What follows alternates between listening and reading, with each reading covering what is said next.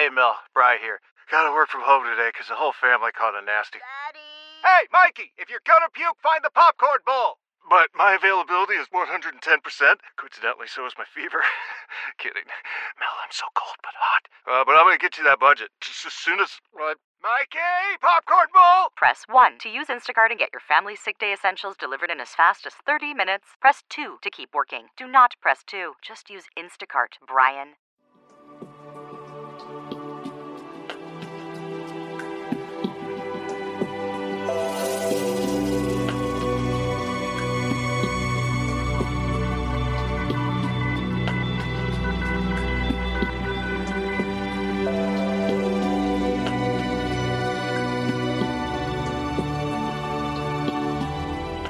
Estás escuchando Universo de Misterios.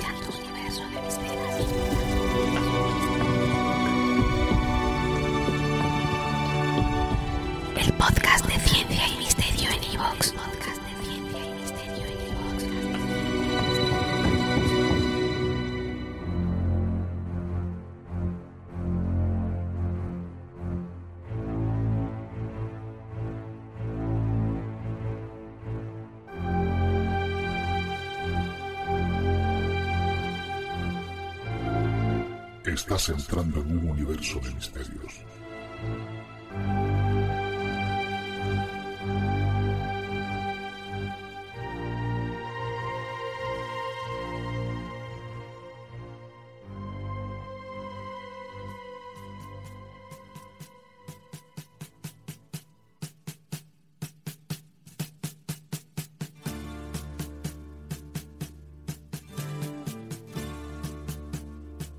El 96% de lo que constituye el universo es algo que desconocemos.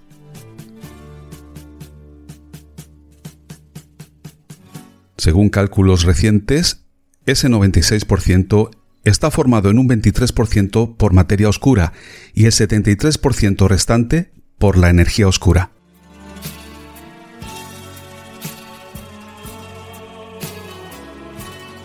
El 4% del universo no es ni materia oscura ni energía oscura.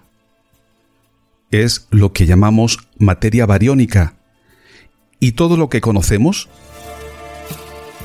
incluido nosotros mismos, está hecho de eso. En cosmología se considera materia bariónica toda forma de materia constituida por bariones y leptones. A excepción de determinados tipos de neutrinos que después veremos. Es decir, que la materia que forma todo lo que nos rodea y que podemos ver, incluidos nosotros mismos, está hecho de eso, de materia bariónica, de bariones y leptones. Pero, ¿qué son los bariones y leptones? Nos ocuparemos de eso un poco más tarde en este mismo episodio. Pero creo que vamos a verlo mejor si lo abordamos de otro modo, por tamaño, de mayor tamaño a menor tamaño.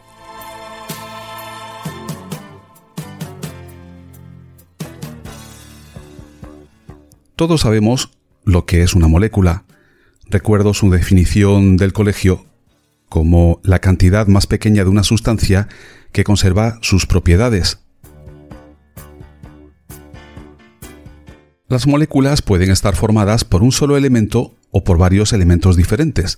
Por ejemplo, una molécula de agua está constituida por dos átomos de hidrógeno y uno de oxígeno.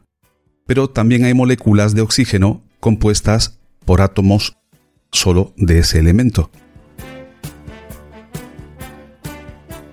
Si seguimos acercándonos, sabemos que los átomos son la unidad constituyente más pequeña de la materia que tiene las propiedades de un elemento químico.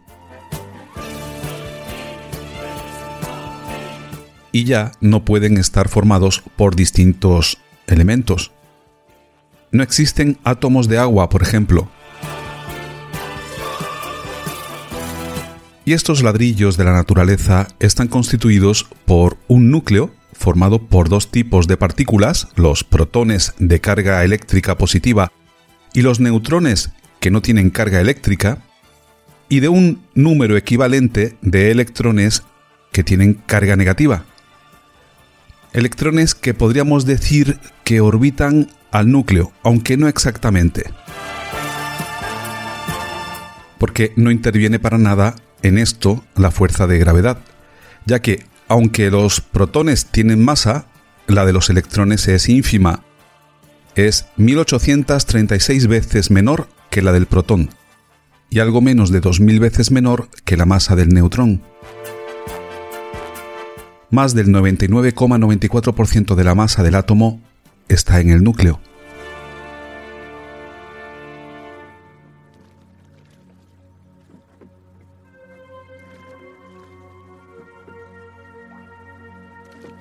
Entonces, ¿qué mantiene a los electrones dando vuelta en torno al núcleo del átomo? Pues una fuerza que llamamos electromagnética. Los protones y los neutrones en el núcleo se atraen entre sí por una fuerza diferente, la fuerza nuclear, que es generalmente eh, más fuerte que la fuerza electromagnética, por la que se repelen entre sí los protones cargados positivamente. El número de protones de un átomo es lo que se llama número atómico, y coincide con el número de electrones, ya que todos los átomos tienen carga eléctrica neutra. Así que si los protones son positivos, los electrones negativos tiene que haber el mismo número de ambos tipos de partícula para que el, en su conjunto el átomo sea neutro. Los neutrones, como su propio nombre indica, tienen carga eléctrica neutra.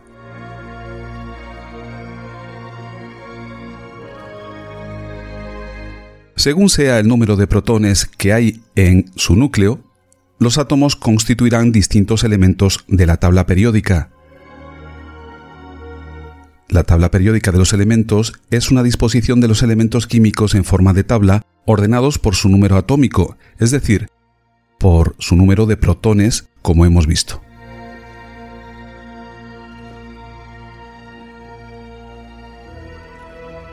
El elemento más ligero en la tabla es el hidrógeno, que tiene un protón en el núcleo y un electrón. Le sigue el helio con dos protones en el núcleo y dos electrones, después el litio, el berilio, el boro, etc. Siempre cada uno de ellos con un protón más en su núcleo que el anterior elemento, hasta llegar al elemento más pesado, que es el oganeson, un elemento artificial creado en 2002 por un grupo de investigadores de Estados Unidos y Rusia. El Oganeson tiene 118 protones. ¿Te está gustando este episodio? Hazte fan desde el botón Apoyar del podcast de Nivos. Elige tu aportación y podrás escuchar este y el resto de sus episodios extra. Además, ayudarás a su productor a seguir creando contenido con la misma pasión y dedicación. What if you could have a career where the opportunities are as vast as our nation, where it's not about mission statements, but a shared mission? At U.S. Customs and Border Protection, we go beyond to protect more than borders from ship to shore, air to ground. Cities to local communities, CBP agents and officers are keeping people safe. Join U.S. Customs and Border Protection and go beyond for something far greater than yourself. Learn more at cbp.gov/careers.